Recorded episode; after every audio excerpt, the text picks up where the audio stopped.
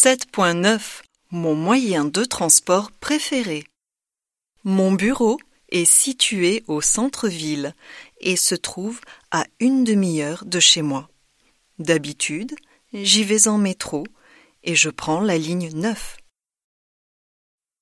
Comme mon lycée est situé à 10 minutes de chez moi, j'y vais à pied.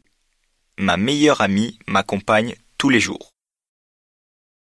Je suis comptable à Paris, qui est à une heure et demie de chez moi. Je prends le TGV tous les jours pour aller au travail. J'habite loin de l'usine où je travaille, donc chaque jour je prends le tramway et le bus pour y aller.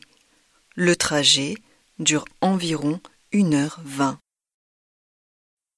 Je suis ingénieur et je travaille à 12 km de chez moi.